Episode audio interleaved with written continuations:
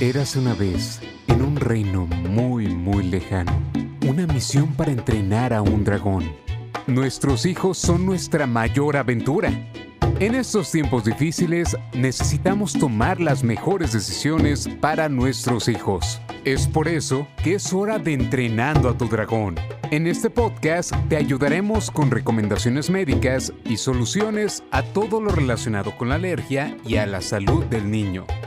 Ahora, aquí está su anfitrión de Entrenando a tu Dragón, el doctor Víctor González.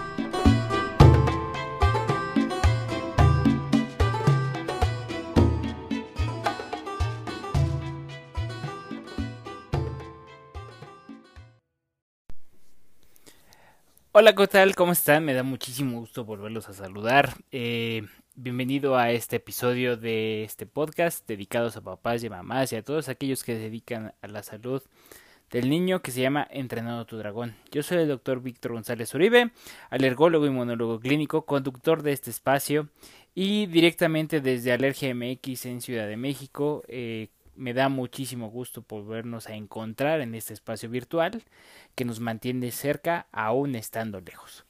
Eh, pues el día de hoy hemos preparado un programa muy desarrollado eh, en algo que estamos empezando a evidenciar cada vez más, afortunadamente, e incluso es relativamente común en épocas prepandémicas, ¿no?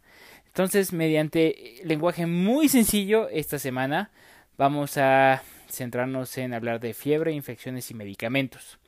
Es un buen tema para tomarlo en este momento. ¿Por qué? Porque afortunadamente tras la baja que estamos viendo en transmisión en virus respiratorios como es COVID-19, es decir, en la situación de la pandemia, pues está empezando a retornar o empezamos a ver de nueva cuenta virus que prácticamente durante dos años y medio no vimos y esto se debió a pues encerrar, eh, que estábamos encerrados, el uso de cubrebocas, obviamente que los niños no estaban yendo a la escuela y demás, y al día de hoy que están regresando estas actividades casi a su normalidad, podríamos decirlo así, pues esto está tornando evidente el hecho de que pues algunos virus respiratorios muy comunes que veíamos estación con estación, año con año, pues al día de hoy se estén haciendo manifiestos de nueva cuenta y que inclusive pues estén siendo causantes de infecciones respiratorias y cada vez, más estamos viendo pues ya infecciones respiratorias no por virus COVID, lo cual pues a todos nos empieza a dar como ya cierta tranquilidad.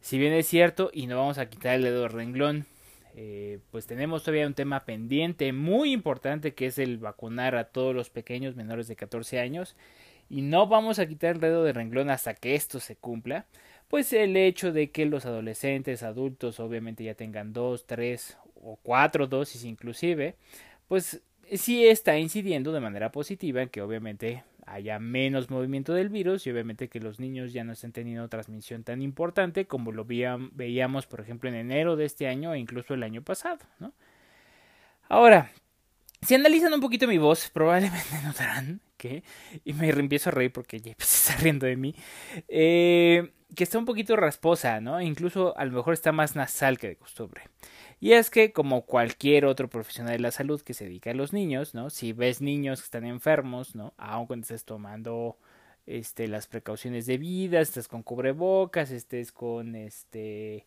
gel antibacterial, lavándote las manos entre consulta y consulta, pues, pues es probable que a pesar de todo ello te llegues a llegar a enfermar y es situación que me ocurrió, ¿no? Y más si tienes un chiquitín este, en casa que a lo mejor recientemente estuvo enfermo, pues también, ¿no? Es más factible que pues esta situación llega, llegue a suceder, ¿no? Y pues me tocó, ¿no? Entonces, en este sentido, pues eh, si bien es un virus inocente, común, común y corriente, como cualquier otro, pues todavía recuerden que hay virus que pues, son de mayor consideración inclusive a veces que influenza, como es, este, perdón, que, que COVID-19, como es el caso de influenza. De hecho, les comparto la experiencia, hace relativamente poquito tiempo a todos en casa nos tocó influenza A, ¿no? Y nos tocó un cuadro afortunadamente muy leve, porque todos en casa estábamos vacunados, ¿no? Entonces, por obvias razones, hay que tenerlo presente, ¿no? Si bien es cierto, la mayor parte de los virus respiratorios, no COVID o no influenza, pues dan un cuadro respiratorio normalmente leve, de leve a moderado, que cuando lo revisamos en consulta y en el RGMX le digo a la mamá, mira, pues esto es analgésico, líquidos, chiqueo, este, cama, Netflix o Disney Plus, ¿no? Por así decirlo. Hay algunas otras ocasiones donde las situaciones se pueden poner tanto nefastas, ¿no? Y pues sí puede llegar a tener presentaciones pues ya más graves que nos pueden llegar a hospitalizaciones o inclusive nos puede llegar a muerte, situaciones que obviamente no nos gusta tocar, pero pues hay que recordar que año con año muchos chiquitines, sobre todo menores de 5 años a nivel mundial, mueren por infecciones respiratorias y sigue siendo una de las dos causas de muerte justamente en edad pediátrica a nivel mundial, por obvias razones pues debemos de tener siempre presente esto, ¿no? Y pues por ello vamos a tocar el tema, ¿no? Eh, está regresando y está regresando la normalidad y probablemente de seguirse moviendo así, eh, COVID-19 va a ser un virus respiratorio causante de gripe o infección respiratoria aguda más como lo que hemos visto con otros tipos de coronavirus, con otros rinovirus, con otros metanemovirus o incluso infecciones bacterianas este, del tracto respiratorio superior. Entonces, pues sin más preámbulo, hablemos de ello, discutamos el tema y pues sin más que agregar, pues JP, mándame a la primera sección. La Santa Unción.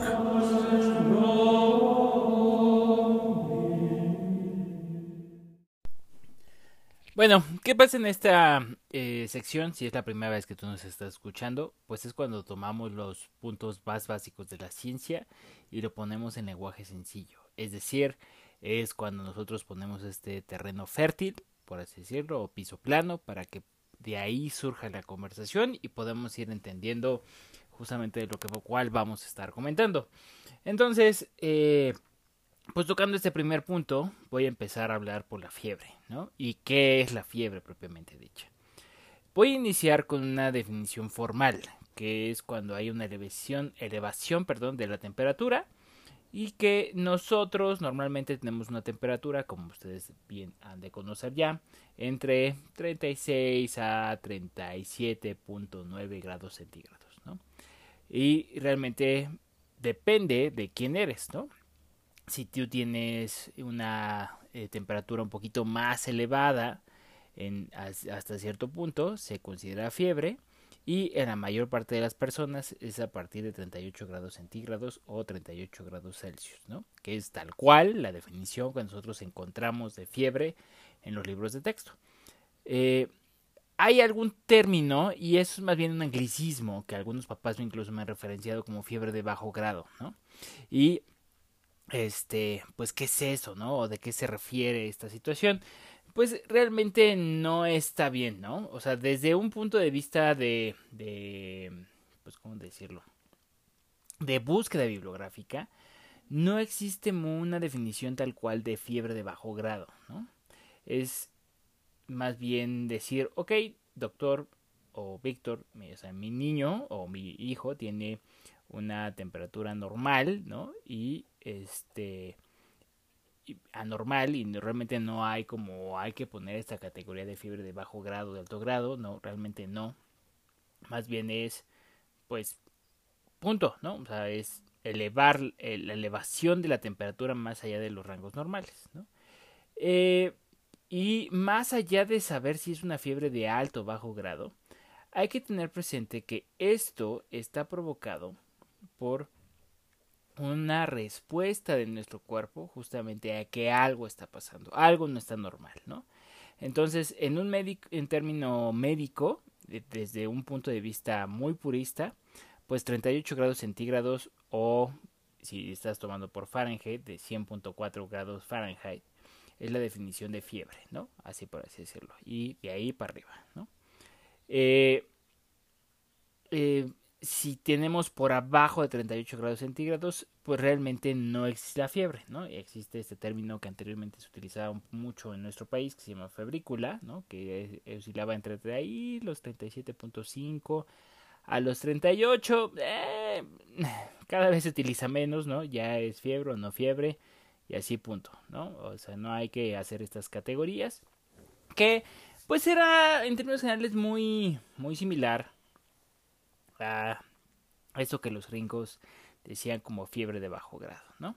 Entonces, lo que sí es cierto es que en la mayor parte de los niños, y dependiendo de qué etapa del niño estemos teniendo, o sea, si eres neonato, eres preescolar, eres escolar, eres adolescente, eres el momento que sea de tu hijo, pues la temperatura va a ser distinta. ¿Por qué? Porque las velocidades de crecimiento son distintas y el termostato, el nuestro termostato natural, pues obviamente puede estar un poquito más arriba o un poquito más abajo, ¿no?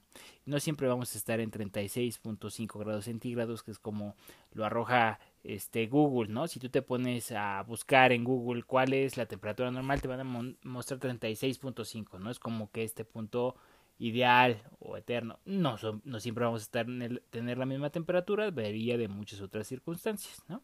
Y pues obviamente también va a depender la fiebre de dónde estamos tomando la temperatura, ¿no? Y ahí ya estamos hablando de temperatura oral, rectal, ¿no? Este, etcétera, etcétera, etcétera, que ahí iremos avanzando un poquito más adelante, ¿ok?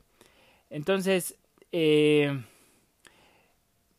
si hablamos de fiebre, más allá de los grados de fiebre que ya vimos que al día de hoy no importan tanto, eh, pues vamos a hablar de qué causa la fiebre. ¿no? Y yo los diría o les compartiría de que la fiebre la podemos dividir en tres grandes causas de fiebre. ¿no?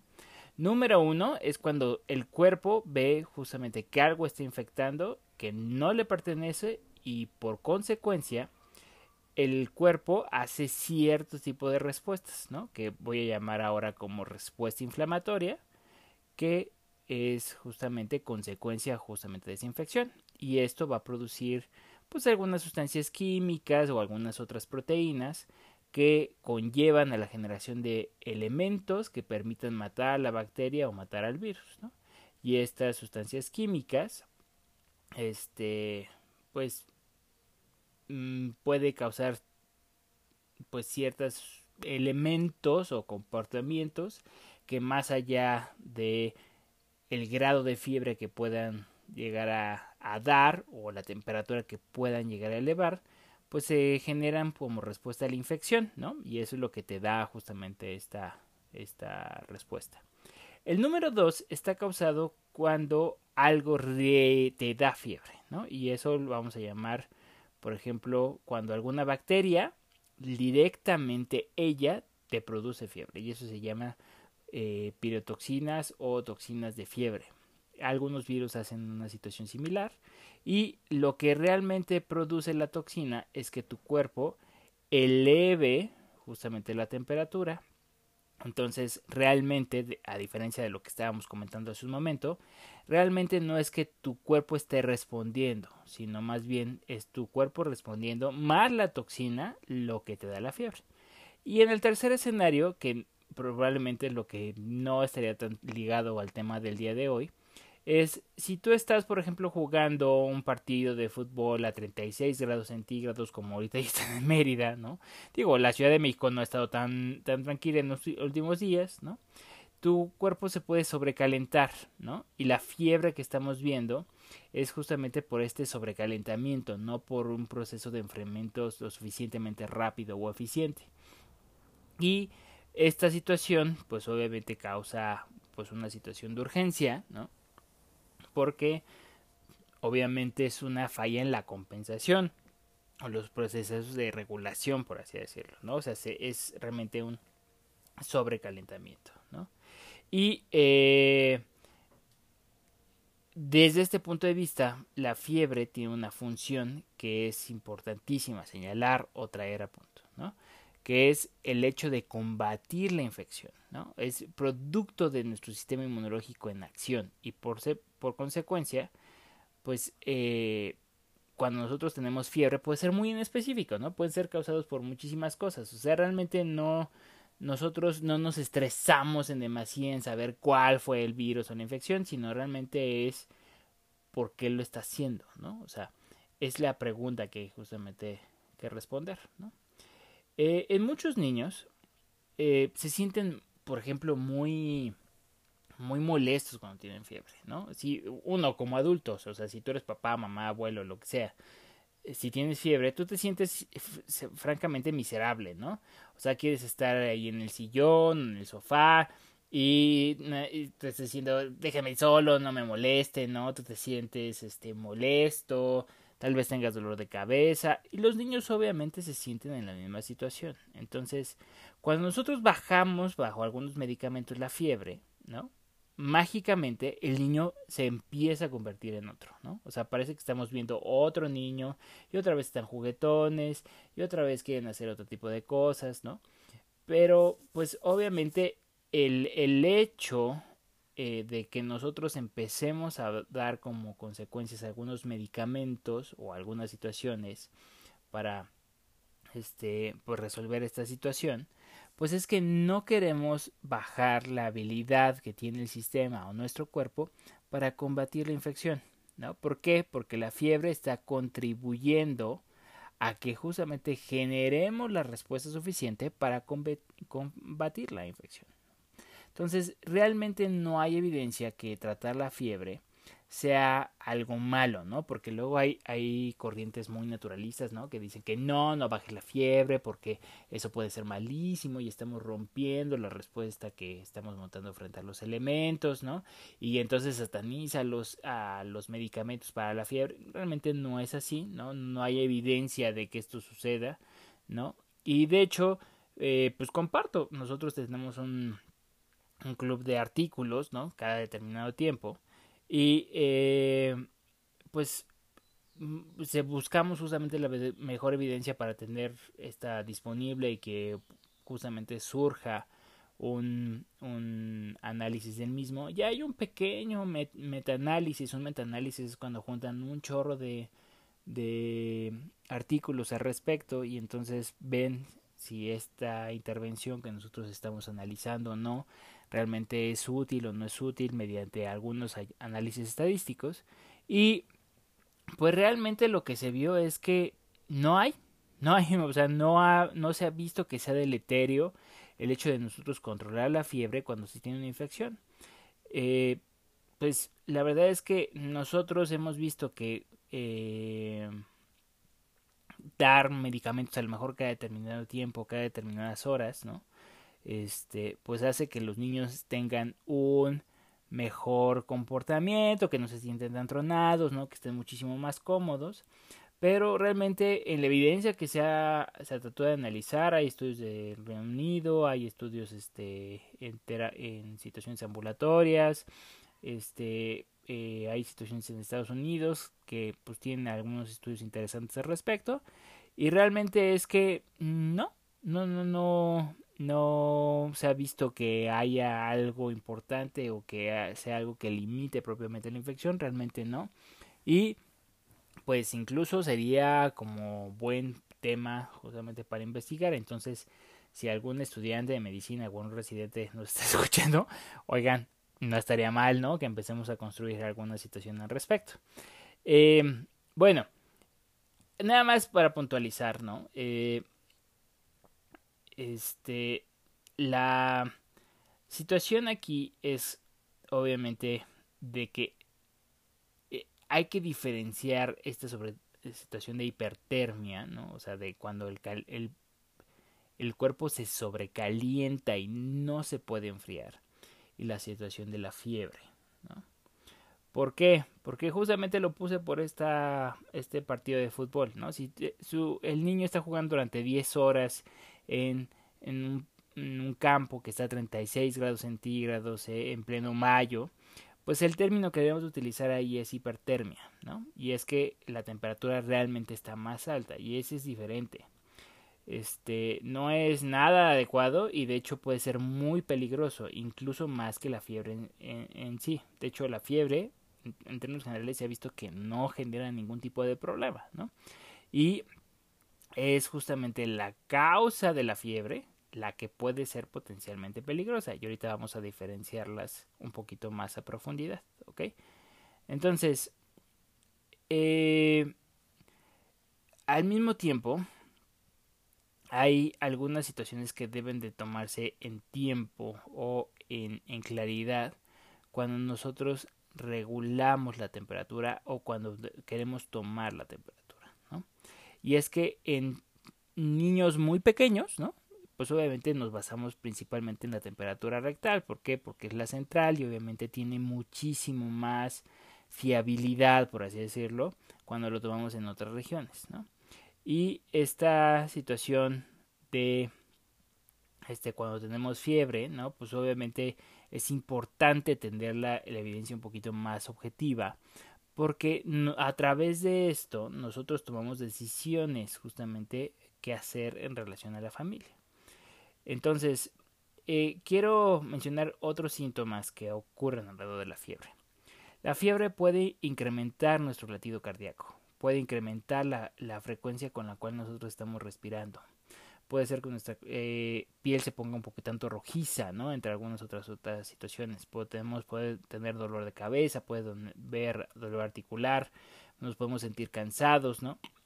Y esto está causado porque la fiebre, junto con el sistema inmunológico, están siendo cosas de manera química o bioquímica para que obviamente resolvamos la causa de justamente estos síntomas. Entonces, si nos vamos, por ejemplo, estos escalofríos, ¿no? Las escalofríos lo que realmente está haciendo es pues hacer estas contracciones rápidas para tratar de elevar la temperatura, ¿no? Y que obviamente eso ayude a aumentar la temperatura y obviamente tengamos justamente este establecimiento de la temperatura a la cual nos queremos llegar, ¿no? O sea, estamos justamente en la zona de guerra, por así decirlo, ¿no? Y podemos estar este, un poquito complicados. ¿Por qué? Porque el termostato, nuestro termostato natural, está ubicado en una zona del cerebro llamado hipotálamo. Y literalmente el hipotálamo actúa como un termostato. Entonces, si alguien eh, vive en una zona muy calurosa, pues el termostato tú lo pones a la temperatura que tú quieras en tu casa y eso ayuda a mantener la temperatura, ¿no? Bueno, el hipotálamo es justamente el equivalente a lo que nosotros tendríamos, por ejemplo, en nuestra casa, ¿no? Y ayuda a elevar nuestra temperatura o incluso en ocasiones a bajarla, ¿no? Entonces, si tú cambias el termostato a un nivel más alto, pues obviamente nosotros tenemos estos escalofríos, e incluso nosotros llegamos a empezar a tener cambios de conducta, justamente para ayudarle al cuerpo a elevar esa temperatura, ¿no?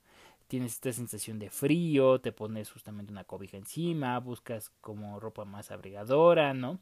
Es decir, empieza a tener algunos aspectos del comportamiento que nos hablan de cuando tienes teniendo fiebre que el termostato está teniendo un nuevo punto de control y que nosotros queremos llegar a esa temperatura por obvias razones, ¿ok?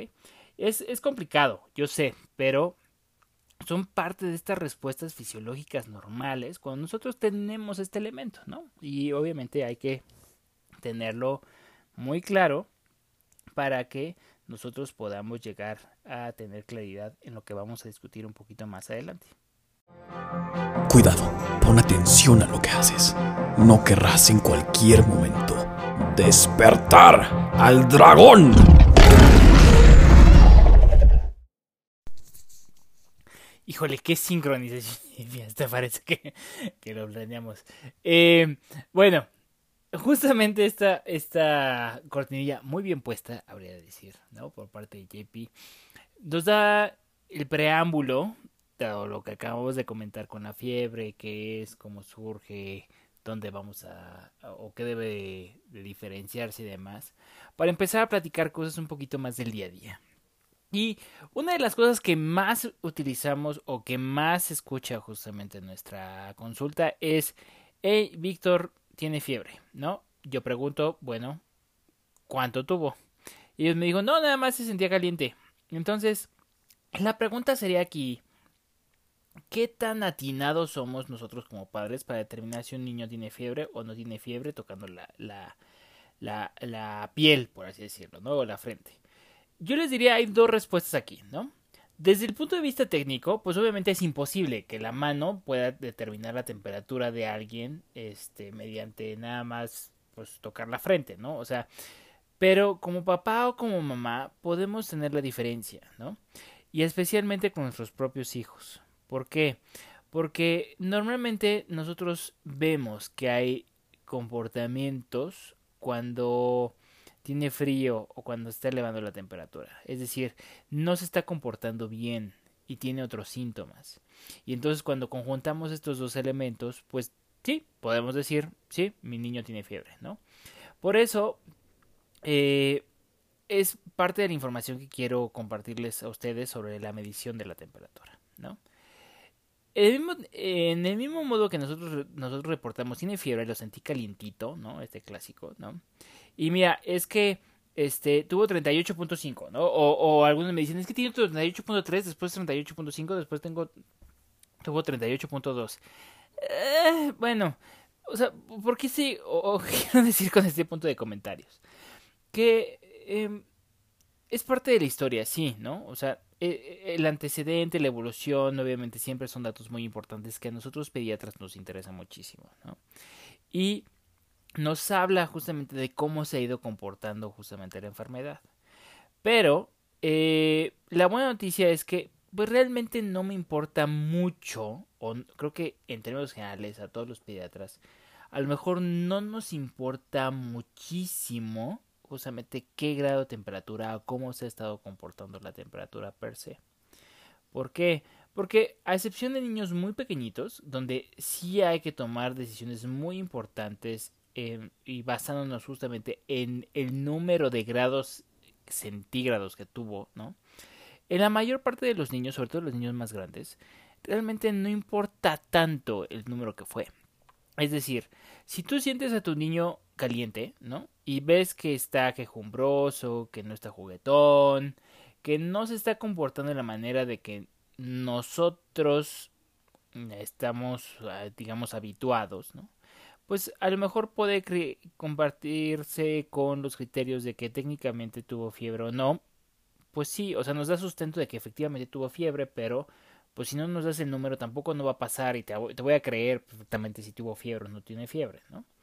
Y conforme más he ido ganando experiencias como doctor, la verdad, la verdad es que eh, la respuesta a cuánto tuvo de fiebre realmente cada vez me importa menos.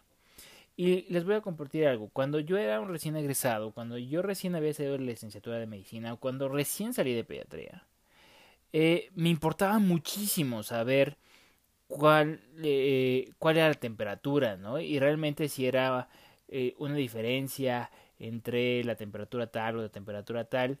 Y eh, les decía a los papás, realmente tienes que tomar un termómetro. Y la verdad es que al día de hoy les podría decir, o sea, sí necesitas tener un termómetro, efectivamente, para que tengamos claridad de lo que estás pasando, ¿no?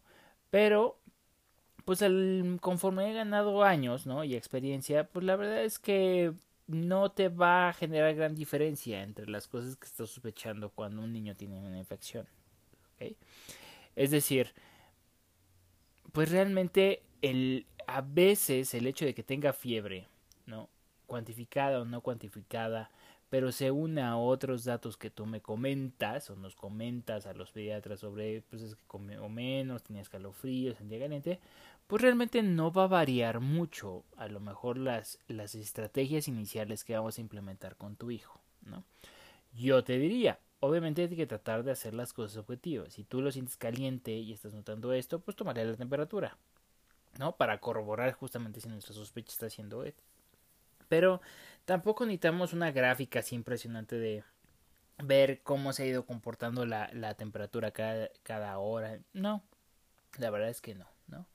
Y ahora que decían eh, o comentábamos hace unos momentos la situación de si había importancia o diferencia entre oral o tomar la rectal o los termómetros ahora que hay de oído, ¿no? O los que colocamos debajo del, del brazo. Pues yo te diría que al día de hoy hay tres grandes, mm, ¿cómo se llama? Puntos, ¿no? O, o, o áreas donde vamos a tomar la temperatura, ¿no? La oral o en la boca, en las nalgas o la rectal, ¿no? Y la que ponemos debajo del brazo, que normalmente nombramos como axilar, ¿no? Eh, obviamente la del, la, del brazo, y para los que tenemos hijos, sabemos que es la un poquito más difícil, ¿no? ¿Por qué? Aunque parezca la más, la más fácil, ¿no? O la de más fácil adquisición, por así decirlo. La verdad es que tenemos que tener como cooperación por parte del niño, ¿no? Porque pues si el brazo se está moviendo, le da cosquillas, la separa un poco, ¿no? Pues obviamente va a hacer que se caiga y obviamente el registro de temperatura puede ser que tenga mayor variación. En la oral, pues obviamente el niño tiene que ser lo suficientemente cooperador también para que pues tenga el termómetro debajo de la lengua, ¿no? Y pues, sobre todo ahora eh, se ha hecho un poquito más sencillo tanto el axilar como el oral porque ahora pues nuestros mayor parte de nuestros termómetros son eléctricos, ¿no? O sea, son de estos de baterías, entonces lo toma relativamente sencillo. Pero pues antes tomarme el otro uno de mercurio realmente pues tenía ahí incluso un riesgo, ¿no? Si mordía, quién sabe qué, bueno, ya se imaginarán, ¿no? Pero la verdad es que nos va a avisar cuando porque normalmente pitan cuando están listos, ¿no? Y entonces a partir de ahí podemos decir, ah, mira, fue muy, muy rápido, ¿no? Y este, y pues si tú tienes esto debajo de la lengua durante dos minutos, pues la temperatura, pues normalmente no va a ser como, este, o sea, vamos a registrarla y no vamos a tener variación porque anteriormente era esto, ¿no? O sea, antes se ponía en, el termómetro de mercurio, que era el más exacto, durante tres minutos y para ver si había o no había y demás, porque si no había ahora con los eléctricos o los operados por baterías pues realmente pueden ser como relativamente más sencillos, ¿no? Y especialmente en los bebés, ¿no? Los bebés más chiquitines, los menores de un año. Pues yo diría que la rectal es la más exacta, ¿no?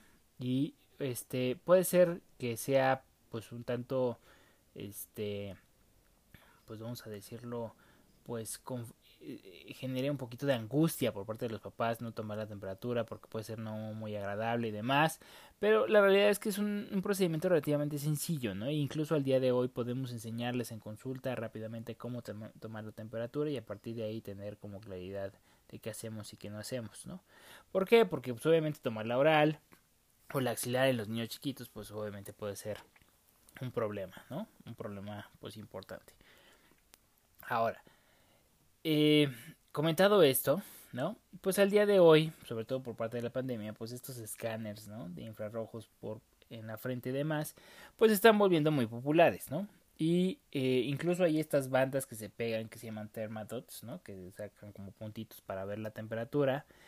Eh, bueno, creo que ah, si algo nos ha enseñado la pandemia es justamente la discrepancia que puede llegar a haber con este tipo de dispositivos, ¿no? Si las pilas no están bien, pues obviamente pues la aproximación puede ser que no sea tanto, ¿no? Para que la temperatura sea adecuada y demás, pues obviamente tiene que hacerse en este cuello o en la en la frente, obviamente por, ver razones que no estoy cobijado, o sea, puede haber algunos errores de cuantificación, ¿no? Entonces, por eso, pues creo que al día de hoy en los niños las tres los tres puntos que seguimos comentando, la axilar, la oral y la rectal pues obviamente pues sigue siendo los más importantes si bien los de oído están siendo como cada vez más este pues vamos a ponerlo así más exactos pues también depende de que aprendemos a que la técnica obviamente sea pues la adecuada por ver razones podría haber un poquito de discrepancia y la verdad es que no son tan baratos ¿no? han ido bajando de costo pero siguen siendo termómetros pues relativamente caros ¿no? entonces volviendo, ¿no? Este, pues salvo los niños chiquitos, los, los bebés más pequeños, los menores de un año, donde, pues yo siempre le digo a los papás, pues de preferencia tómense la rectal, ¿no? Porque ahí es donde tenemos que tener a veces un poquito más de información al respecto, ¿no? Pues en los otros si lo tomas oral o este, en, ¿cómo se llama? en axilar, pues a lo mejor no me va a importar tanto si tuvo 38.3 o 38.6 grados centígrados, o sea, no me va a hacer como muchas diferencias. Lo importante es saber que tenga fiebre, es decir, que tenga más de 38 grados centígrados y justamente a través de ahí, pues obviamente comentar, ¿no? Eh, ¿Qué vamos a hacer después, ¿no? Y pues obviamente también es importante señalar que pues obviamente hay niños que tienen algunas otras enfermedades, ¿no? O que tienen algunos otros problemas de salud, ¿no? Que hacen que el sistema inmunológico no funcione bien. Hay muchos pacientes que nos escuchan amablemente en este podcast y saben perfectamente a qué me estoy refiriendo. Algunos niños que tienen algunas inmunodeficiencias o algunas otras enfermedades que provocan el no adecuado funcionamiento por parte del sistema inmunológico. Entonces, aquí sí, temperaturas pues a lo mejor no muy altas, ¿no? A lo mejor ahí 37.7, 37.8, apenas alcanzando los 38. Pues a lo mejor en ellos sí me importa mucho saber qué está pasando, porque puede ser un signo de algo más que está pasando, ¿no? Por ejemplo, algunos pacientes que de repente tienen algún traumatismo craneoencefálico, es decir, se pegan en la cabezota por alguna situación, pues puede hacer que el hipotálamo y el termostato que está dentro de él no funcione de manera adecuada y entonces pues genera fiebre. O sea, es decir, por lo mismo, la fiebre no es, el, no es la causa del problema, sino que el niño tuvo un trauma en la cabeza por otras razones y eso está provocando que el termostato de su cerebro no esté funcionando bien. Y obviamente eso puede ser, pues obviamente, pues peligroso. No es que la fiebre sea peligrosa, vuelvo a repetir, aquí quiero clarificarlo para que no haya dudas entre todos nosotros, sino más bien es lo que está generando la fiebre. Y entonces aquí digo a reserva de lo que veíamos a lo mejor en, situaciones muy antiguas, ¿no? En estas este viejas películas de Helen Keller y algunas otras cosas, pues eh, por ejemplo, Helen Keller no se, no se puso, no, no se hizo ciega por la fiebre como uh, anteriormente se, quiso, ¿no? No es que la fiebre le quitó la, la, la vista, ¿no? Sino más bien la infección viral fue la que lo hizo, ¿no? Y si tú tienes fiebre alta, siempre eh, hay como esta premisa, sobre todo en algunas familias, en algunas abuelitas o alguna gente un poquito más grande que decía, es que vas a tener daño neuronal, ¿no? Te va a quedar mal el cerebro. Y la verdad es que no, la verdad es que no. A menos de que las cosas vayan, estén muy, muy, muy altas, ¿no? Y este es, este es un paradigma o es un error que se tiene, ¿no? ¿Por qué? Porque si esto está pasando es que hay un problema hipotalámico y es justamente algo de mayor importancia que está sucediendo, ¿no? Entonces, eh, mm, hay que tenerlo eh, presente, ¿no? El, la fiebre, en la inmensa mayoría de los casos, no van a causar ningún daño directo. Incluso, este, si tienen fiebre alta, pues esta fiebre alta que normalmente se menciona de 39, 39 grados centígrados, no se ha visto que vaya a condicionar algún problema así importantísima o esta premisa de que vaya a causar meningitis. A ver, aquí quiero decir, la fiebre no es la causa del meningitis, ¿no? Más bien, si hay infección a ese nivel, eso va a provocar la fiebre tan alta, ¿no? pero son situaciones distintas, nuestra óptica tiene que ser distinta. Y evidentemente, si tu chiquitín tiene fiebre alta, pues tu niño no está comiendo, no está durmiendo, va a respirar más rápido, obviamente va a tener un, latido cardíaco muchísimo más elevado y obviamente se puede poner peor, obviamente más rápido, ¿no? Entonces, cuando alguien, por ejemplo, tiene influenza, ¿no? Y tiene 39 grados centígrados de fiebre, no está comiendo, no está tomando agua y no está durmiendo de manera adecuada, este, y obviamente todo está esto haciéndose más evidente por la respuesta de la fiebre. Pues obviamente parece que va muy mal, ¿no? O sea que parece que el cuerpo esté fallando. Y es que obviamente se requiere muchísima energía para mantener estas situaciones o estas respuestas que está generándose en relación a la infección.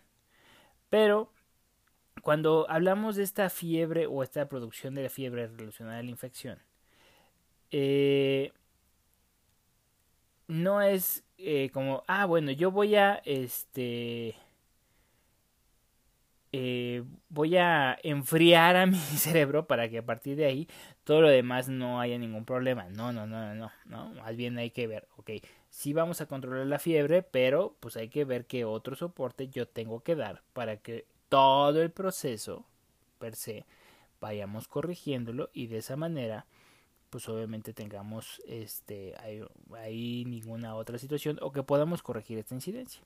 Y otra, otra pregunta súper común y pues justamente la quiero comentar aquí porque es una de las principales miedos que tiene, tenemos los papás, ¿no? Es, bueno, mi niño tuvo fiebre y después tuvo una convulsión. No hay una evidencia de que esta fiebre vaya a causar un problema mayor a nivel neuronal, ¿no? Pues la verdad es que me voy a ir un poquito más para atrás, ¿no? Justamente con lo que estábamos comentando. Algunas infecciones virales, por ejemplo adenovirus, que es un virus relativamente común, puede causar fiebres muy altas sobre niños pequeños, ¿no? Y es relativamente frecuente encontrar, ¿no? En la consulta o este en la en los servicios de urgencia pues obviamente situaciones de que es que acaba de convulsionar, es una urgencia, se va a morir o algo va a pasar, no necesariamente, ¿no? O sea, eh, eh, hay que desligar esta situación de que el grado de fiebre correlaciona con la gravedad de la infección. No realmente pasa esto, ¿no? Realmente depende de las situaciones que se están generando con respecto a la infección y algunos, algunas cosas que pueden ser muy inocentes como un adenovirus, por ejemplo, pues pueden causar fiebres un poquito más altas, incluso a otras bacterias o otros virus un poquito más importantes. Entonces, esto depende del pico de fiebre y, justamente su duración y demás. Entonces, hay que tener presente de que esa es una teoría muy vieja, ¿no? O sea, hay que desligarla, no hay debate. Y ahora, pues sabemos que, por ejemplo, el grado de fiebre no va a condicionar mayor riesgo para que justamente el niño convulsione, ¿no? Esto tiene que ver con una situación genética, con un proceso de maduración por parte del sistema nervioso central, es decir, del cerebro. Entonces, en ciertas familias que tienen cierta predisposición genética, pues sabemos que si tienen fiebre es más fácil que esto se dé, ¿no? Y el niño que va a convulsionar, si tiene esa predisposición, pues va a convulsionar, tenga 37.8, o sea, ni siquiera teniendo fiebre, o incluso teniendo 39 y medio. O sea, el grado de fiebre no va a generar mayor riesgo con el mismo, ¿no? Entonces, entonces, ahí en estos pacientes, pues aquí utilizamos, ¿no? Bueno, ¿sabes qué? A veces vamos a dar ciertos analgésicos o ciertos antipiréticos como pues tempra o paracetamol o algunas otras cosas para ayudarte a controlar la fiebre o los picos de fiebre y pues de esta manera no tengas mayor situación, aunque tampoco ha sido como tan contundente, o sea, vuelvo a decir, porque a veces, aunque el medicamento no nos permite que eleva demasiado la temperatura del chiquitín. De todas maneras, algunos pueden llegar a tener convulsiones, sobre todo en niños más chiquitos. Y es una situación que se va a pasar. O sea, tan pronto se vaya acercando cada vez más a los 5 años, vemos que estas eh, crisis febriles, que es como les llamamos, ¿no? Se empiezan a dejar de presentar y normalmente no es un mayor riesgo justamente a que ellos vayan a tener epilepsia o alguna otra situación, ¿no? Nada más hay que tener presente que esto puede llegar a pasar hay que tomar ciertas provisiones, ¿no? Pero, pues en términos generales los niños van a estar bien. De hecho, yo siempre les digo, ¿no? O sea, esto fue, este, cuando llegan a estas situaciones de urgencia, me hablen, ¿no? Y hablo con los papás y les digo, yo sé que esto fue horrible, no lo viste conmocionar, ¿no? Pero hay buenas noticias, ¿no? Y las buenas noticias es que no por ello esto va a pasar, ni se va a eternizar, ni mucho menos. Esto es una situación que pasa y pasa de cientos a miles cada año, ¿no? Entonces, la inmensa mayoría de estos niños les va a ir súper bien, ¿no? Y pues obviamente nuestro trabajo, nuestros nosotros trabajo como profesionales de salud es determinar cuándo es una crisis febril y cuándo a lo mejor es algo más, ¿no? Y que obviamente no es que minimizamos el hecho de que estén asustados, ni mucho menos ustedes papás, pero pues nosotros tenemos que tener la cabeza fría y nuestra posición es saber cuándo sí, cuándo no, y pues por eso no hay ningún problema, ¿va? Y por obvias razones, la siguiente pregunta es, entonces, ¿cuándo nos debemos asustar cuando tenemos fiebre? Yo les diría, y vuelvo a recalcar, no es el hecho de que la fiebre me dé pánico a mí, ¿no? Más bien, lo que me importa o me preocupa es qué está causando la fiebre. Porque al final del día, esa es la, la situación de salud que si sabemos qué es, podremos decir, ah, mira, hay que hacer estas cosas o hay que dar el tratamiento dirigida. Y de esta manera pues va a durar un par de días, pero tu niño va a estar bien, ¿no? Entonces, hay muchas cosas que están pasando cuando el chiquitín tiene fiebre. Y dentro de esas muchas cosas que pasan, o cosas que han escuchado, pues obviamente pues empezamos a siempre plantear, ¿no? Los peores escenarios. Y como papá a veces es muy poca la posibilidad que tenemos de, de poner las cosas objetivamente, ¿no? Siempre pensamos que las cosas pueden estar muy, muy mal, ¿no? Y la verdad es que, pues es la razón por la cual los profesionales de salud tratamos la fiebre, ¿no? Y a partir de ahí pues, pues, empezamos a ver qué está pasando, por qué se siente miserable con la fiebre, o por qué, o qué infección es lo que está provocando justamente esta situación, ¿ok?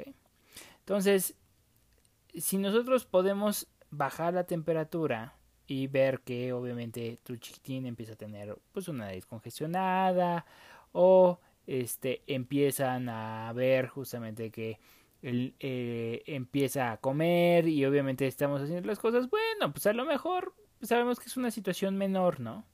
Pues obviamente sabemos que pues puede ser una infección de oídos, una infección de garganta, ¿no? Puede ser una situación viral y pues estaremos ahí pendientes. Pero por ejemplo, si bajamos, empezamos a bajar la fiebre, vemos que la fiebre nos empieza a costar muchísimo trabajo bajarla, controlarla y tu chiquitín este no está bien, ¿no? O sea, no empieza a tener otra vez comportamientos como cuando pues la fiebre no está entonces, eso quiere decir que entonces sí está realmente enfermo, ¿no? Y entonces, a partir de ahí, tenemos que buscar cuál es la causa subyacente de esa fiebre. ¿De qué nos preocupamos? ¿Nos preocupamos de la tos o de la congestión? Pues realmente no, afortunadamente, ¿no? Es, esto puede ser, pues, realmente un elemento de poca probabilidad de que se pongan las cosas mal, ¿no?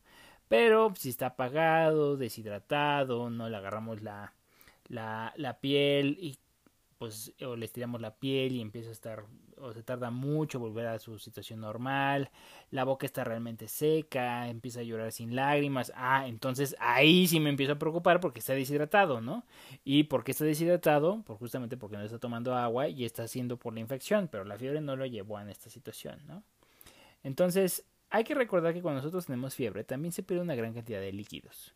Y a veces la fiebre se puede eh, acompañar de vómito, diarrea o de lo que sea, ¿no? Entonces, si no están tomando agua de manera suficiente, pues fácilmente se pueden llevar o eh, estar deshidratados.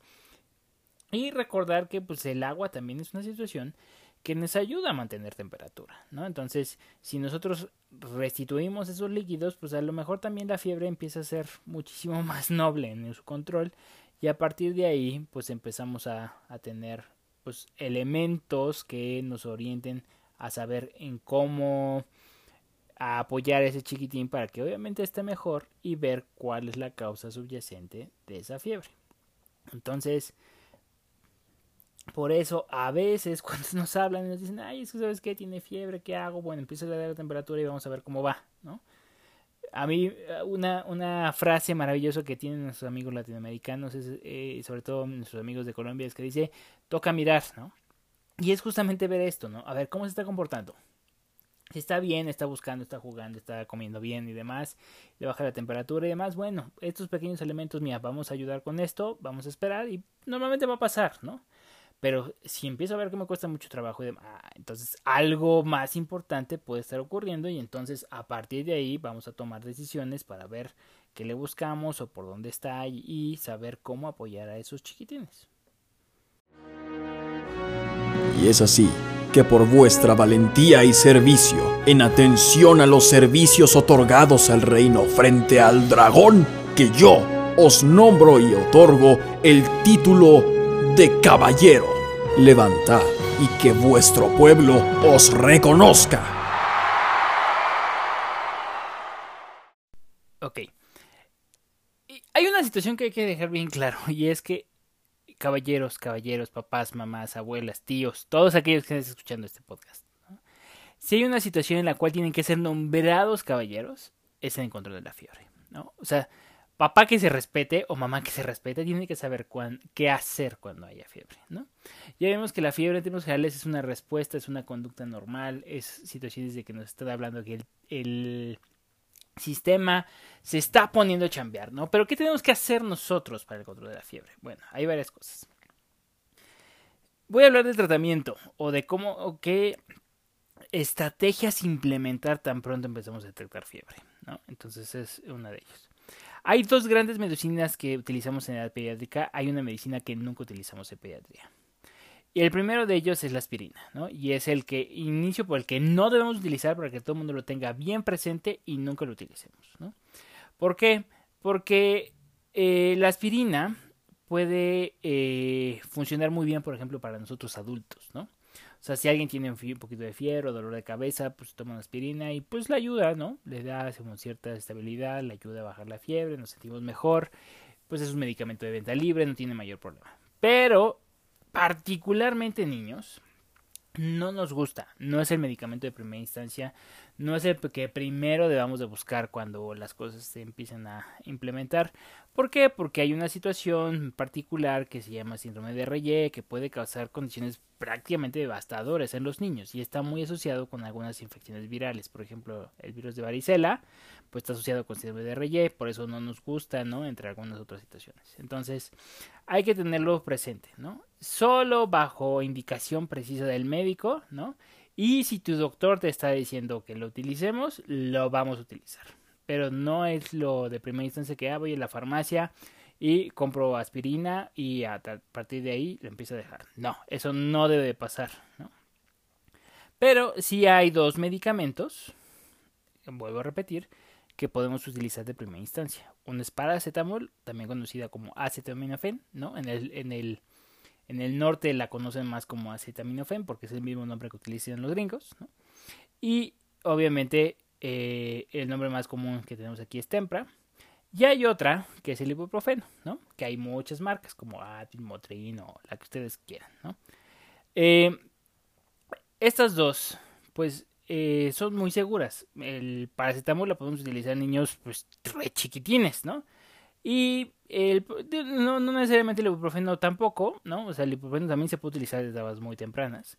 Pero, pues, eh, los dos nos pueden ayudar a bajar la fiebre y nos pueden ayudar también a que se sientan los niños más confortables, ¿no? Pero el ibuprofeno normalmente nos ayuda a disminuir esto que llamamos inflamación y que nos ayude a que este, cuando hay dolor, pues obviamente funciona mejor. El paracetamol no es tan buen analgésico, el ibuprofeno sí lo es, ¿no? Por ejemplo, en, infecciones de oído me viene a la, mente, ¿no? Pues nos gusta más utilizar ibuprofeno más allá que paracetamol, ¿ok? Entonces, algunas veces eh, incluso la gente los alterna, ¿no? Y vuelvo a mencionar, no es que esté mal, ¿no? Realmente hay muchos estudios que no han visto mucha diferencia si utilizamos uno o el otro pueden utilizarse las dos. Lo que hay que utilizar o hay que tener presente es que el que vayamos a utilizar lo estemos dosificando a la dosis que es necesaria. ¿Por qué? Porque los dos, obviamente, si damos de más, pues vamos a tener problemas, ¿no? Entonces, una de las cosas que hay que tener bien, bien presente es el que vayamos a comprar o el que vayamos a utilizar si no tenemos la indicación por parte de nuestro, pediatra, lo primero que podemos utilizar es seguir las direcciones que dice la botella o el empaque o la etiqueta, tal cual, ¿no? ¿Por qué? Porque normalmente la dosificación que ya está establecida y pues establece muy bien, muy bien las dosis y normalmente son dosis medias, bajas, ¿no? Que está relacionada por, por kilo, pero que nos funciona, o, o sea, nos ayuda a estar brindando lo que nosotros queremos, ¿no? Realmente no es que no le haga o, que no les no, no, no esté condicionando. Lo que hay que ver es realmente si la dosis que le estamos dejando este, es adecuada. ¿Por qué? Porque la mayor parte de los niños responden bien justamente a cualquiera de los dos medicamentos, ¿ok? Entonces no hay que decirles, ah, eso no hace, ¿no? Y una cosa bien importante también hay que tener presente es que la dosis que teníamos para ciertas presentaciones no es la misma dosis que vamos a tener para otras particularmente en, en, paracetamol y también en ibuprofeno, pero bueno, creo que paracetamol tiene, hay muchísimas presentaciones. Hay muchas concentraciones, hay líquidos, hay gotas, hay tabletas, hay cápsulas, hay masticables, ¿no? Estas gomitas masticables.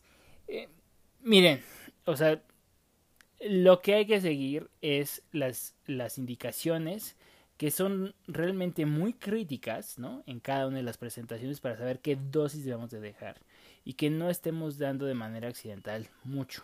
Por lo mismo es, si tenemos una presentación u otra, lo primero que hay que hacer es saber, bueno, ver la etiqueta y ver cuánto le toca. ¿no? tener un peso más o menos aproximado de nuestro niño, o si no, ponernos en contacto con nuestro pediatra y ya le decimos, ah, mira, le toca esto, ¿no? Por ejemplo, hay, hay algunos pediatras que se sienten muy cómodos con paracetamol, ¿no? ¿Por qué? Porque pues no hay mucha diferencia este, entre niños y adultos a veces en cuanto a las dosis, ¿no? Las presentaciones, es muy seguro, tiene un margen de seguridad, una, una situación de dosificación muy amplia, entonces pues obviamente pues es sencillo. Hay algunos otros que pues, nos gusta más ibuprofeno por situaciones en particular. Por ejemplo, yo lo, a mí me gusta mucho particularmente ibuprofeno, ¿no? Pero, o sea, no importa, no importa. O sea, lo, lo, lo importante es que nosotros estemos siguiendo indicaciones y que no sea dosificación. Que no utilicemos situaciones eh, donde pues nosotros, ah, es que la vez pasada le habían dejado esa y no me acuerdo si es la misma presentación o no, y entonces fue puesto. O sea, siempre preguntar. Es mejor preguntar, asumir. Porque, pues, muchas eh, abuelas o muchas tías o muchas otras personas que pueden estar alrededor de nosotros dicen, ah, pues dale una cucharada. Ok, una cucharada, ¿cuánto es? ¿Tu cuchara es del mismo tamaño de la que tiene tu tía? yo tengo dos cucharas que son exactamente de la misma marca y bajo el modelo o el diseño tienen eh, volumen totalmente distinto. Entonces, aquí se importan mucho los mililitros, ¿no? Independientemente de que tienen un margen de seguridad importante, de todas maneras importa. Entonces, no hagamos tonterías, ¿no? Ante la duda, siempre referenciarnos a la etiqueta si no podemos contactarnos con un profesional de salud previamente para saber cuánto hay que dar, ¿no? Y normalmente seguir las indicaciones que están bajo una situación de eh, seguridad ya previamente establecida. Ahora, muchas cosas que hay que ver es que no hay que tenerle miedo a la fiebre. Ya hablábamos un poquito de esta situación de cuando convulsionan, no convulsionan, ¿no? Y demás, ¿no? Eh, no necesariamente cuando tenemos fiebre hay que darles un baño frío, ¿no? O eh, ponerlos en un, en un, este, en un cuarto con las ventanas todas abiertas, ¿no? O hay que estar estas friegas de alcohol. No necesariamente, eso no va a ayudar, no, no va a ser, este... Para empezar, no es muy confortable, ¿no? Y hay que recordar que si tú te sientes con fiebre, pues obviamente no te vas a sentir mejor, ¿no? O sea, como que te hundan en agua fría, pues no manchen, ¿no? O sea, si tú no lo haces, ¿por qué lo vas a hacer con tu chiquitín? Entonces, lo primero que hay que hacer es no utilicen baños de alcohol, este, no utilicen estas situaciones así agresivas a la piel, ¿no? No es una cosa buena y pues en ocasiones pueden condicionar algunas otras situaciones, ¿no? Entonces, eh, el agua es muy buena para el control de la temperatura. Y lo que hay que hacer cuando un niño chiquitín tiene fiebre es manejar la fiebre en situaciones que le brinden confort al niño. O sea, la fiebre va a durar lo que tenga que durar. De hecho, la mayor parte de los medicamentos, llámese ibuprofeno o llámese paracetamol, pues nos van a bajar entre 0.5 a 1 grado centígrado. Entonces, si tu niño tiene 39, pues lo más probable es que vaya a estar en 38, ¿no? Ya con el medicamento. Pero de ahí no va a bajar más, ¿no? Y si dura un rato con esa temperatura, pues déjalo ser. O sea, acuérdate que es una respuesta esperada frente a la infección. Entonces, hay que tener esto presente, ¿no? La fiebre va a tener que lograr, lo que hay que dejarlo es situaciones que brinden mayor confort, que el niño no se sienta tan tronado, ¿no? Si el niño quiere dormirse con la fiebre, déjenlo dormirse con la fiebre, o sea, no va a pasar absolutamente nada, nada más estar vigilando, no lo sobrecobijes, ¿no? Porque a veces lo que hacen en muchas ocasiones muchas mamás es, por ejemplo, lo bañan con agua tibia o agua calentita, relativamente calentita, baja la temperatura, baja un, grado y medio, por vamos a decirlo así, tiene 39, llega a 37 y medio. Pero, ah, muy bien, hijito. Ahora ya te bañamos. Vamos a ponerte dos chamarras, este, métete las cobijas, quédate ahí y demás. Pues la temperatura que vas a perder va a hacer que la ganes el, la, el hecho de cobijarlo demás, ¿no? Entonces no hagamos esto, o sea, que estén cómodos, ¿no? Que estén bien. Déjenlos tal cual, nada más estemos vigilando la temperatura, que pues veamos que pues una situación donde ella no esté tan irritable, que se siente un poquito más cómodo y déjenlo ser, ¿no? Ahora, poniéndolo de nuevo cuenta en esta situación de lenguaje sencillo, ¿qué es una infección? Sobre todo una infección viral o una infección respiratoria, ¿no? Este, en esta connotación, pues es, acuérdense que no es más que la entrada de algo extraño a mi cuerpo, que puede ser un virus, una bacteria, incluso un hongo, ¿no? Que este, de repente tuvo la iniciativa eh, de generar o vivir dentro de las células que están dentro de mi cuerpo. Entonces, por obvias razones, ¿qué pasa en estas situaciones? Pues empieza a generar, obviamente que este virus empieza a replicar, ¿no? o empieza a crecer esa bacteria dentro del espacio que está ocupado por mis células, y obviamente al alterar el ambiente interno, ¿qué hacen? Nosotros nos comportamos enfermos o que nos sintamos enfermos, ¿no? Y obviamente esto provoca que nos empecemos a sentir, pues obviamente mal, ¿no? Por varias razones. Hay las infecciones respiratorias generales son mucho más comunes en los primeros cinco años de vida, pero hay algunas incluso que son relativamente comunes en etapas un poquito más grandes, por ejemplo, pubertad, inicio de la, adolescencia, como los 10, 12 o 15 años, como la mononucleosis infecciosa, ¿no? Causada por una bacteria, ¿no? Donde ahí la mononucleosis es relativamente, pues, ¿cómo se llama? Frecuente, incluso puede tener un cuadro, pues, pues, bastante aparatoso, ¿no? Pero realmente es una infección, este, pues, por así decirlo, mm, relativamente sencilla de, de combatir, ¿no? Por así decirlo. Entonces, lo primero que tenemos que ver es observa a tu hijo y ve cómo se está comportando y cómo está actuando. De una cuenta, hay que fijarnos en los síntomas. Entonces, pues obviamente cuáles son los síntomas depende de cuál es la infección y obviamente son los que nos da elementos para determinar qué tratamiento hay que dejar, ¿no? Pero pues de igual forma el control de la fiebre de manera inicial, pues algo muy bueno para saber, pues como decíamos, qué tan bien o qué tan mal lo estamos haciendo y también ayudamos a que en términos generales no se sienta mal, ¿no? Eh, entonces, pues veamos cómo están los ojos, cómo está la nariz, si se queja de algo más, si estamos viendo algunas lesiones en la boca o no, en la garganta, este, pues a lo mejor vemos a veces algunas vesiculitas y demás, ¿no? Y a partir de ahí, pues eso nos va a ir orientando hacia qué tipo de infección respiratoria ya sea por virus o bacteria, pues obviamente eh, nos estamos orientando. Hay muchísimos, muchísimos este, signos que pueden generarse sobre todo en boca y garganta, lengua también, ¿no? Pero pues hay algunos otros que pueden manifestarse a lo mejor en manos, este, pies, ¿no? Como, como que hace relativamente poco tiempo tuvimos, este, pues un brote, pues un tanto importante, ¿no? Aquí en la Ciudad de México o en México en general y que pues obviamente incluso causó nerviosismo, pero realmente es muy, muy, muy, muy frecuente, ¿no? Y lo que yo les diría es muy sencillo, ¿no? Primero es, ¿qué tan bien está comiendo o no? Esa es una. Dos, ¿qué tan rápido se están moviendo los pulmones? Es decir, ¿qué tan rápido está respirando o no? Es decir, ¿tiene datos o no de dificultad respiratoria, ¿no? Y pues evidentemente también algunas situaciones asociadas, ¿no? Como pues puede ser estas, estos eventos de gastroenteritis acompañados justamente a situaciones respiratorias, por ejemplo el adenovirus o algunos otros este virus este respiratorios pueden causar esto, ¿no? Como vómito diarrea, pues obviamente nos da elementos para ver hacia dónde estar moviendo y de igual forma, pues observar la piel, ¿no? Porque a veces eso nos da pues algunos rashes que pueden ser muy distintivos, sobre todo de algunos tipos de virus. ¿no?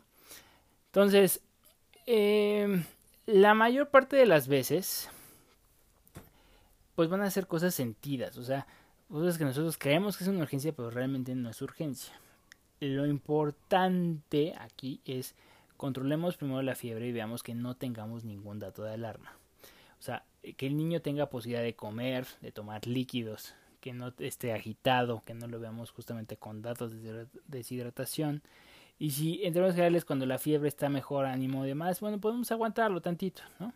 Justamente recordar de que él está generando una respuesta frente a la infección y aunque no nos guste enfermos, el hecho de que nosotros ayudemos a estar a ello, pues obviamente este va a generar pues una mejor evolución una evolución un poquito más cómoda.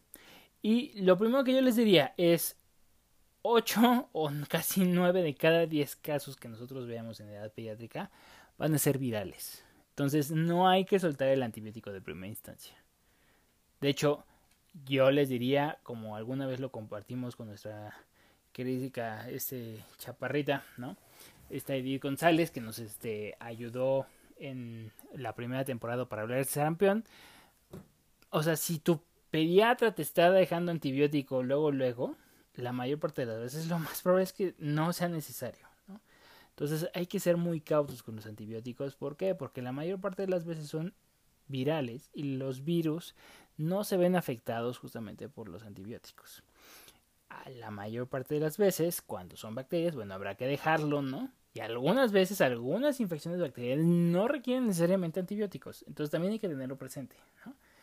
Hay que saber o ser muy cautos y, críticos de cuándo sí y cuándo no. Pero no debemos de ser una situación llamada frontotenistas, ¿no? Decir, ah, bueno, tiene fiebre, tiene infección, va antibiótico. No, no, no. Y la otra es las cosas de evitar la propagación de la infección, ¿no? Y al día de hoy, aunque pues este COVID-19 y la situación de la pandemia nos ha enseñado, pues esto puede ser aplicable o traspolable a muchas otras cosas de evitar la infección, ¿no? Como que lavar las manos, muy importante, ya lo vimos, ¿no? O sea, si nosotros lavamos nuestras manos, nosotros como cuidadores, antes de preparar la, comida, antes de ir al baño, antes de cambiar un pañal, antes de que nosotros vayamos a, a darle de comer, antes de que nosotros vayamos a atender a otro hijo, y es que tenemos otros hijos, ¿no? Pues obviamente es muy importante. ¿Por qué? Porque vamos a disminuir el riesgo de que el virus vaya con nosotros y que nosotros podamos traspolarlo hacia otra persona. Nosotros nos ponemos alcohol gel y nos lavamos las manos en cada consulta y eso porque lo hacemos para justamente que los bichos que hayamos visto con otro chiquitín no lo estemos transmitiendo a una persona sana. Y a partir de ahí, pues obviamente no generemos mayor problema hacia los demás. Entonces, pues lo mismo tenemos que tener en las situaciones dentro de casa, ¿no? La otra es, pues tratemos de tener un aislamiento relativo. ¿no? O sea, si sabemos que nuestro niño está enfermo y que tiene una, una, una gripa, una infección respiratoria, que sabemos que no es COVID-19. Porque ahora muchos papás así lo ven, ¿no? Ay, bueno, es que tiene, este, fue una infección respiratoria, pero no es COVID. Ah, entonces lo voy a mandar a la escuela. ¿Por qué lo vas a mandar a la escuela? Vas a transmitirle a otra persona, ¿no? Entonces seamos cautos con esta situación. O sea, si bien es cierto, eh, pues no es el virus a lo mejor que al día de hoy está teniendo tanta importancia a nivel mundial, pues también lo vas a contagiar hacia los demás. Entonces seamos responsables o corresponsables con lo que nosotros estamos generando o propiciando justamente hacia los demás. Y si así como nosotros estamos demandando la atención o cuidado por otras familias, pues nosotros hagámoslo justamente en nuestra trinchera para evitar de esta forma que nosotros nos enfermemos, ¿no? Por ver razones. Y por último, que yo les diría que no es necesariamente la menos importante, es la situación de prevención. Afortunadamente al día de hoy, muchas infecciones respiratorias, sobre todo las que son... Ay, perdón, es que se me está cerrando la garganta. Eh, muchas de las que son de alta tasa de complicación, casi todas sí están teniendo pues programas de vacunación preventivas. ¿no? Entonces no nos esperamos a que nos caiga la infección. ¿no? Debemos de hacer un paso antes para evitar justamente complicaciones y de esta manera pues el curso de la enfermedad sea muchísimo más sencilla o por ejemplo en influenza. De hecho al principio de este podcast les ponía la experiencia, ¿no? Porque a todos en casa nos fue bien cuando llegó influenza A porque todos estábamos vacunados y sabíamos que la tasa de complicación que íbamos a tener era muchísimo menor, casi 50 veces menor a la que veíamos justamente en situaciones de transmisión de la enfermedad un poquito más importante. Entonces, tenerlo presente siempre, ¿no? O sea, si existe la vacuna contra neumococo, oye, pues ponle a tu niño todas sus vacunas de neumococo. Si tiene influenza y tenemos disponibles influenza, pues póntela tú y póntela toda tu familia, ¿no? Si hay posibilidad de, por ejemplo, yo sé que COVID-19 en México sigue siendo un tema importante en cuanto a prevención, sobre todo en los niños pequeños, pero bueno, si muchos de ustedes me lo han hecho llegar, o sea, en otros países me decían, ay, es que aquí en, este, en Colombia o en Chile ya lo está vacunando. Bueno, pónsela, ¿no? Con mayor razón. Tú que tienes esta posibilidad en tu país de origen, y o tú que tengas la posibilidad económica de llevarlo a otro lugar donde le puedan poner la vacuna, pónsela, ¿no? De esta manera vamos a incidir de manera más temprana en muchos virus respiratorios y evitamos complicaciones o presentaciones graves. Y de esta manera, pues ayudamos a que tengamos cada vez menos escenarios funestos al respecto, ¿no? Es como cuando nosotros contratamos un seguro de vida o un seguro de gastos médicos mayores. Cuando contratamos un seguro de gastos médicos mayores, no es precisamente, ah, bueno, ahora me voy a romper la pata para poder utilizar. No, no lo hacemos así, ¿no? Lo hacemos por si llega a pasar una situación. Esto conlleva una situación menos catastrófica y nosotros tengamos certeza de que esto se puede resolver rápidamente, ¿no? O bueno, de la manera más sencilla posible. Lo mismo pasa con la vacunación, ¿no? O sea, la vacuna no es precisamente para que digas, ¡hey! ¿No? A ver, virus, atácame con todo tu ser. No, no, pero si llega a pasar, pues obviamente eso va a provocar que tengas una presentación muchísimo más manejable y que pueda ser manejada en casa a diferencia del hospital. Entonces, pues ténganlo siempre presente, ¿no? Y pues con estas tres estrategias yo creo que podemos ser muy, muy factibles o muy este, críticos o incidir de manera positiva en la evolución de muchas otras situaciones que al día de hoy estamos comentando o que hemos tratado de compartir el día de hoy en este episodio. ¿Ok? Eh, bueno, pues esto fue todo por el día de hoy. No, eh, no me queda más que agradecer justamente su atención, como cada episodio. Muchas gracias por sus comentarios. De verdad, déjenos sus comentarios, siempre los utilizamos, ¿no? Si eh, recuerda que, pues, el objetivo de este de este esfuerzo, de este programa, ¿no? De este podcast, no es precisamente el hecho de, pues, a lo mejor consultar, ¿no? O cosas por el estilo. No, no, no, no es, ese es el hecho, ¿no? Es eh, el hecho de poder brindar atención o poder brindar atención este, importante, sobre todo al, al respecto de la salud del niño, ¿no? Entonces, eh, recordarles que eh, si estás eh, escuchando este podcast, se llama Entrenando tu Dragón, siempre apreciaremos o agradecemos mucho el hecho de que nos regales un minuto este, contigo para dar tus pensamientos acerca del show, ¿no?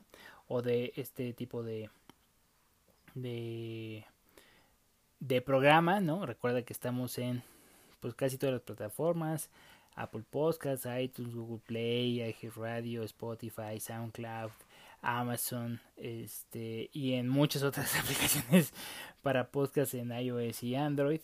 Eh, también recordar de que la presentación o, que la información que se presenta en cada uno de nuestros episodios de nuestro programa es para eh, propósitos educacionales únicamente. Nosotros no diagnosticamos este, condiciones médicas o formulamos tratamientos específicos para pacientes específicos. Y si tú tienes un problema en la salud de tu niño, pues asegúrate de consultar a tu doctor, ¿no? Y tener una, una consulta cara a cara con este una exploración física adecuada para que podamos tener este pues cómo se llama pues claridad al respecto. Si algo te está ayudando a ello a poner las situaciones de alerta y a moverte y a buscar proactivamente atención que mejor porque eso quiere decir que entrenando tu dragón está ayudando a que mejor, a que más y mejores dragones tengamos en esta sociedad. Eso es todo por esta semana.